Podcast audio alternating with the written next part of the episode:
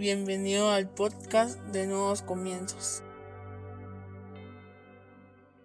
Bienvenidos sean todos y cada uno de ustedes una vez más a Nuevos Comienzos. Qué alegría tenerlos con nosotros este día. Hoy vamos a hablar sobre estériles. Para eso vamos a leer 1 Samuel 22 del 1 al 2 en la traducción al lenguaje actual. 1 Samuel 22 del 1 al 2 en la versión TLA Dice, de Gad, David se fue a la cueva que está en Adulam. Cuando sus hermanos y familiares lo supieron, fueron a verlo. Ese día también se unieron a David como 400 hombres. Todos ellos eran pobres que no tenían dinero para pagar sus deudas. Además, eran gente que sufría mucho y que ya no querían seguir viviendo así. De modo que David llegó a ser su líder. Cierra tus ojos, vamos a orar. Señor, te damos gracias por el privilegio que nos das de aprender de tu palabra. Te pedimos que hables a nuestra vida, a nuestra mente, a nuestro corazón, a nuestro espíritu, que renueve nuestros pensamientos, que nos permitas comprender a cabalidad todo lo que nos quieres enseñar en este día, pero sobre todo que lo que hoy aprendamos lo podamos poner en práctica en nuestra vida diaria, para así no ser solo oidores de tu palabra, sino hacedores de la misma. En el nombre poderoso de Jesucristo. Amén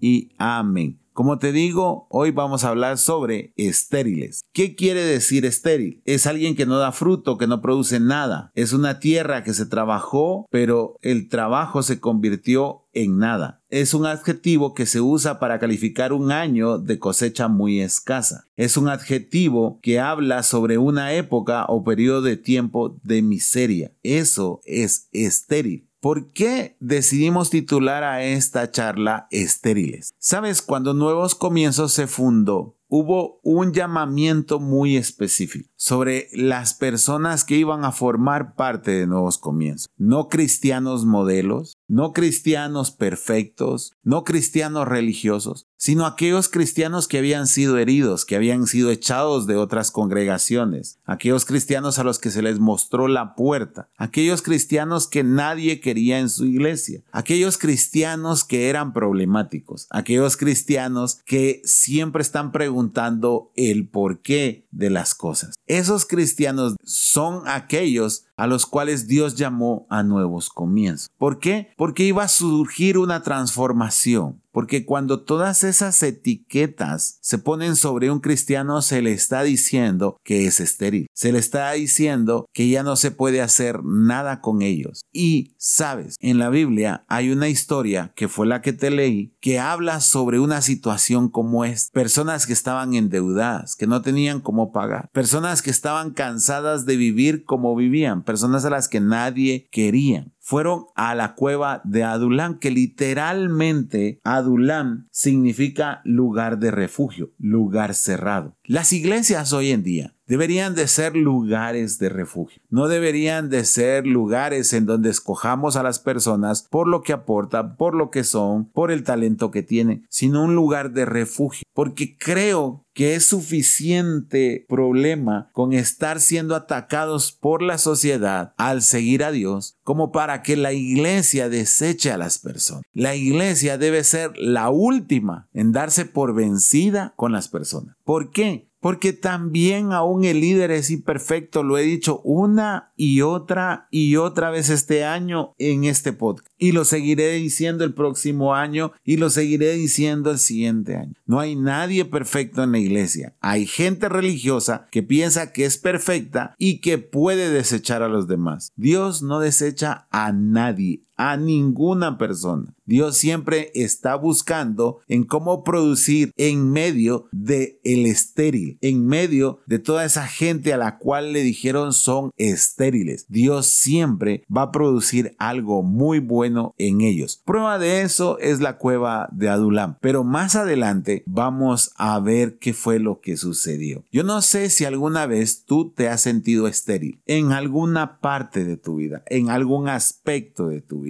por lo menos yo sí, muchas veces. He sentido que mi trabajo no da fruto. He sentido que el tiempo o la temporada ha sido muy mala. He sentido que los años parecen no redimir todo el esfuerzo, porque es válido sentirse de esa manera. Todos y cada uno de nosotros por algún aspecto nos hemos sentido estériles. Todos, en un sueño, en un anhelo, en una meta. Puede que también aún graduándonos de la universidad, teniendo el mejor trabajo, el mejor sueldo, nos sintamos estériles. ¿Por qué? Porque hay algo dentro de nosotros que no está siendo satisfecho. Y ese es el problema. A veces nosotros buscamos dar fruto para los demás y nuestra vida se está quedando sin fruto para nosotros mismos. Interesante, ¿verdad? Porque el fruto de un árbol no nace en otro árbol sino nace en el mismo árbol, en las ramas de ese mismo árbol. No quiero que te me hagas bolas, si puedo decirlo, en lo que te estoy diciendo. No es que tú tienes un árbol de papayas y vas al árbol de manzanas a recoger la papaya de este árbol. No va a suceder así. El árbol de papayas va a tener la papaya como fruta en sus ramas, ¿ya? Muchas veces nosotros damos fruto para todos los demás pero para nosotros mismos no. Y es ahí donde nos sentimos estériles. Es ahí donde sentimos que algo nos falta. Todo mundo nos aplaude, todo mundo dice qué fruto el que está dando este hombre o esta mujer, pero nosotros no nos convencemos, decimos, nos falta algo. A veces vamos a algún cumpleaños, solo por ponerte un ejemplo, algún cumpleaños, y hay que llevar un regalo y tú compras el regalo con todo el esfuerzo, con lo último que tú tienes, y se lo das a la persona, y la persona dice, qué fruto el que acaba de entregar este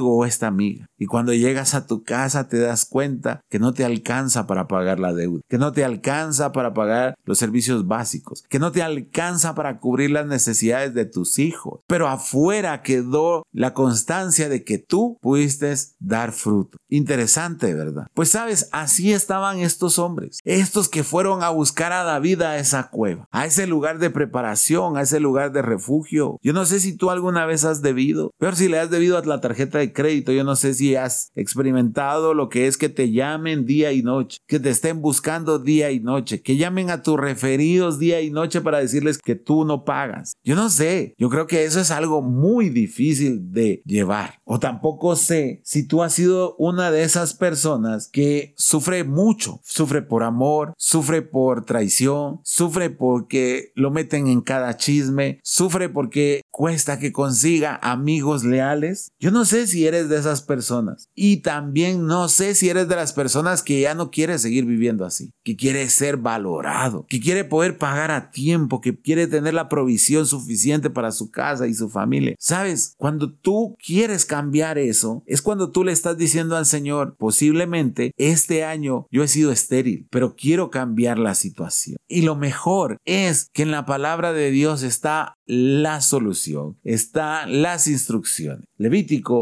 26, 4, 10 siempre en la traducción lenguaje actual. Y yo les enviaré lluvia a su tiempo para que tengan buenas cosechas de cereal y frutas. Será tan grande su cosecha que no sabrán qué hacer con ella. Comerán hasta quedar satisfechos y vivirán tranquilos. Yo les daré paz y seguridad. No tendrán por qué tener miedo de los animales salvajes ni tampoco de sus enemigos, porque ustedes fácilmente los derrotarán. Bastarán cinco de ustedes para hacer huir a cien y cien para hacer huir a diez mil. Yo cumpliré las promesas que les hice. Los trataré con tanto amor que su nación será poderosa. Tan abundantes serán sus cosechas que tendrán que sacar de sus graneros el cereal viejo para guardar el nuevo. El que está hablando aquí es Dios. Entonces, el secreto para que tú salgas de la temporada estéril es que busques a Dios de todo corazón. A veces buscamos los recursos, a veces buscamos llenar nuestras necesidades, a veces agarramos lo espiritual y lo tratamos de reconvertir. Hacemos un ayuno para extorsionar al Señor y no para estar cerca de Él. Hacemos una vigilia para que el Señor cumpla nuestras peticiones y no para pasar tiempo con Él. Venimos a la iglesia esperando algo a cambio, no para entregarle la adoración que Dios merece. Parece que estamos cerca del Señor, pero ¿por qué estamos cerca de Él? Por la necesidad apremiante que tenemos, por esta temporada de esterilidad que tenemos, porque alguien declaró sobre nuestras vidas que somos estériles o porque queremos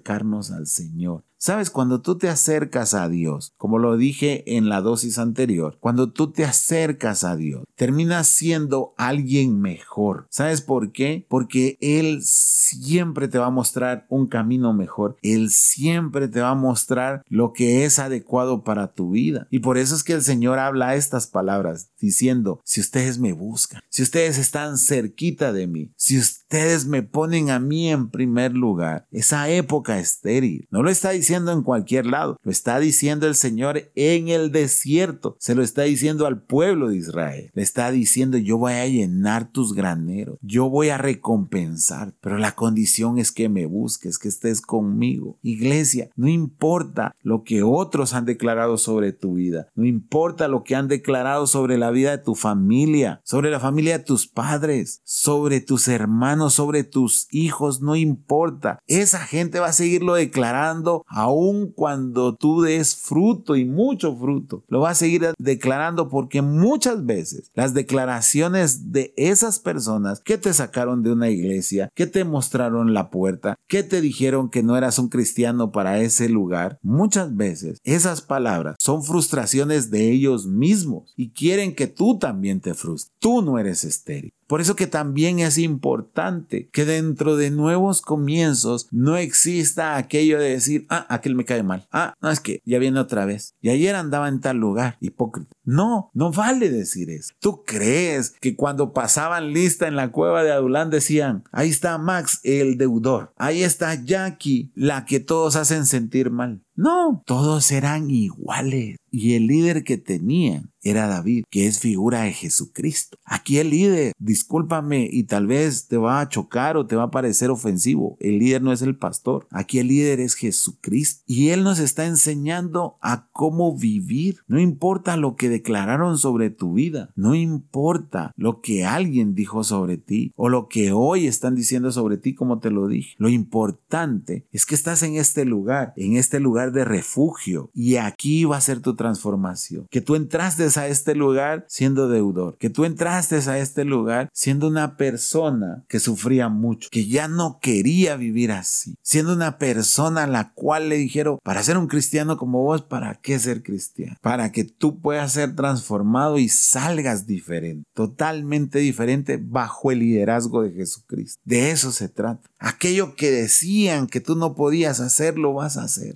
¿Sabes por qué? Porque tú vas a buscar a Dios en el momento en el cual esos hombres estaban en la cueva de Adulán. ¿Sabes? David los guió a buscar a Dios, a adorar a Dios en medio de la dificultad. Y eso es lo que debemos de hacer en nuevos comienzos. Amarnos los unos a los otros, como te lo he dicho en días anteriores, pero sobre todo acercarnos a Dios. No pensar que Dios también nos está rechazando no, porque se quiere valor para venir a una iglesia. Después de haber sido sacado de otra iglesia, después de haber sido señalado por hermanos de una iglesia, después de haber sido juzgados por un líder, después de haber sido avergonzados, después de haber sido esas personas despreciables o esas personas a las cuales nadie, nadie, nadie les mostró interés. Por eso es que debemos todos estar bajo el liderazgo de Jesús para que la transformación suceda en nuestras vidas y que nuestras vidas dejen de ser estériles y que den buen fruto. No fruto, buen fruto. De eso se trata. Mira Jeremías 17 del 7 al 8 dice, pero benditos sean aquellos que solo confían en mí, hablando el Señor. Son como árboles plantados a la orilla de un río, extienden sus raíces hacia la corriente.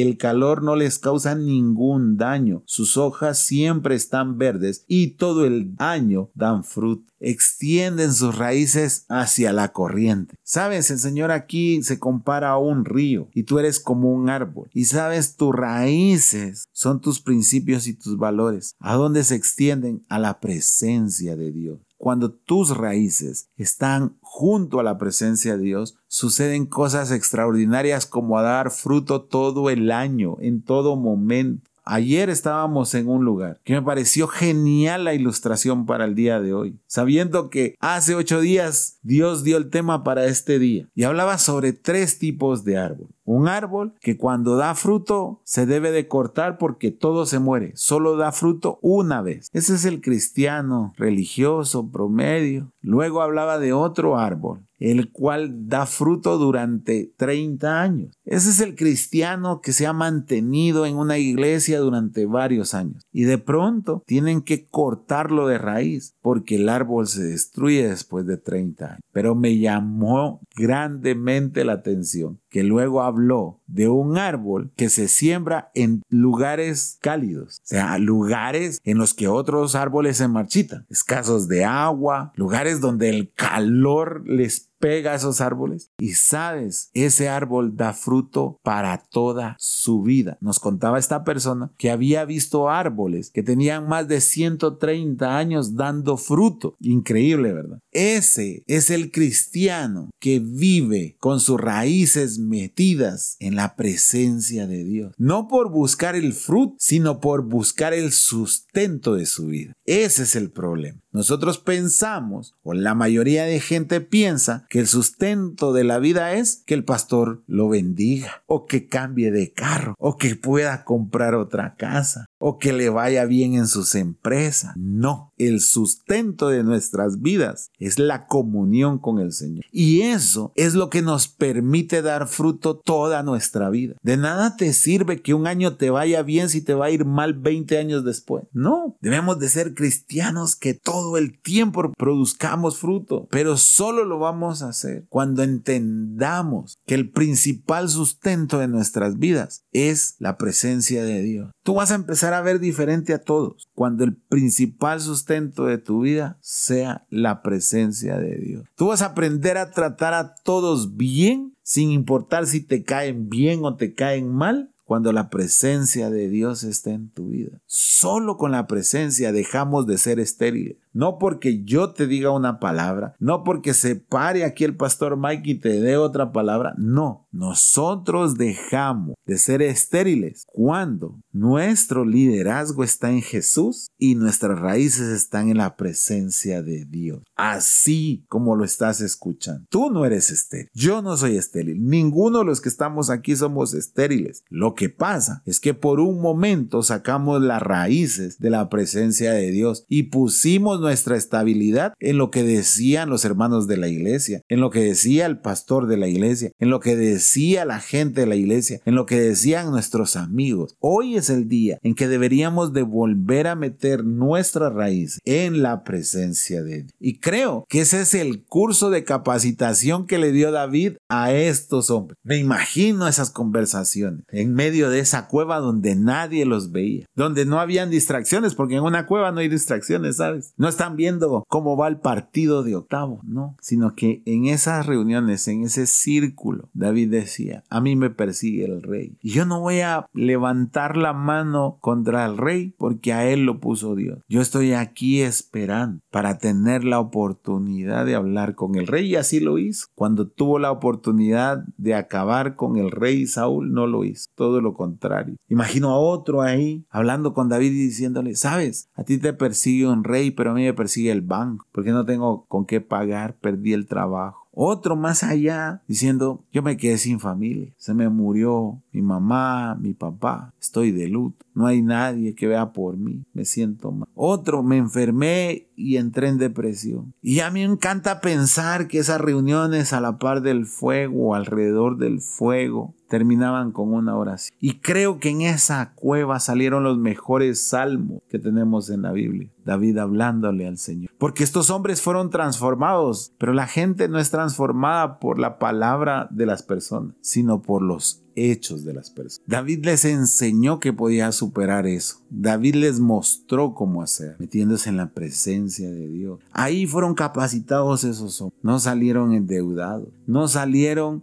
despreciados, personas a las que nadie quería. Salieron de esa cueva transformados totalmente Tú viniste a nuevos comienzos por X o Y motivo. Posiblemente, como te digo, con un sinnúmero de declaraciones sobre tu vida terrible, que te hacen pensar que eres estéril o que tu familia ha sido estéril. Lo importante es que tú vas a salir de aquí bajo el liderazgo de Jesucristo sabiendo que das mucho fruto y que no solo lo vas a dar una vez, sino toda tu vida. Primera de Crónicas 12:8 en la nueva traducción viviente dice, algunos guerreros valientes, está hablando de los valientes de David, y experimentados de la tribu de Gad, también desertaron y se unieron a David cuando éste estaba en la fortaleza en el desierto, hablando de la cueva de Adulá. Eran expertos tanto en el escudo como en la lanza tan fieros como leones y veloces como ciervos en las montañas. No en lo llano, en las montañas. Tuve la oportunidad de andar en una montaña, subir unas gradas y casi me muero ahí. Pero estos eran veloces en las montañas. No importaba si era subida, eran veloces. Esos de los que está hablando el pasaje, era de los mismos que llegaron endeudados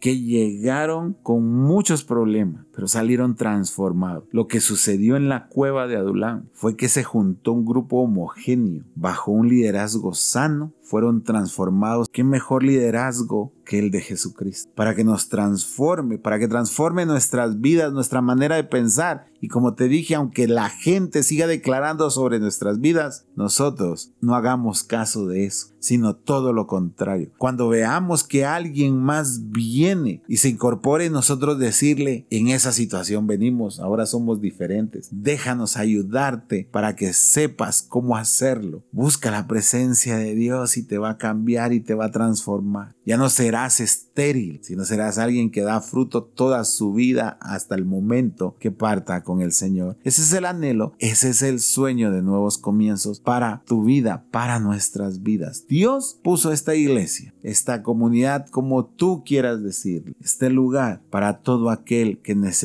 necesitaba sentirse otra vez amado, pero sobre todo que podía dar fruto y buen fruto. Así que, ¿qué me dice? Nos dejamos guiar por el liderazgo de Jesucristo y volvemos a intentar meter nuestras raíces en la presencia de Dios. Espero que tu respuesta sea sí, porque te aseguro que al hacerlo, la transformación de tu vida será tangible no solo para ti, sino para aquellos que te rodean. Te voy a invitar a que cierres tus ojos. Vamos ahora. Señor, te damos gracias por el privilegio que nos das de aprender hoy que no somos personas estériles, que mi familia no es este, que esta iglesia no es este, que quienes oyen este podcast no son estériles, sino todo lo contrario. Somos llamados a dar fruto, a ser transformados mediante el liderazgo de Jesucristo y a poner nuestras raíces, Señor, dentro de tu presencia. Que comprendamos hoy y que hagamos nuestra esta palabra de que quien sustenta nuestra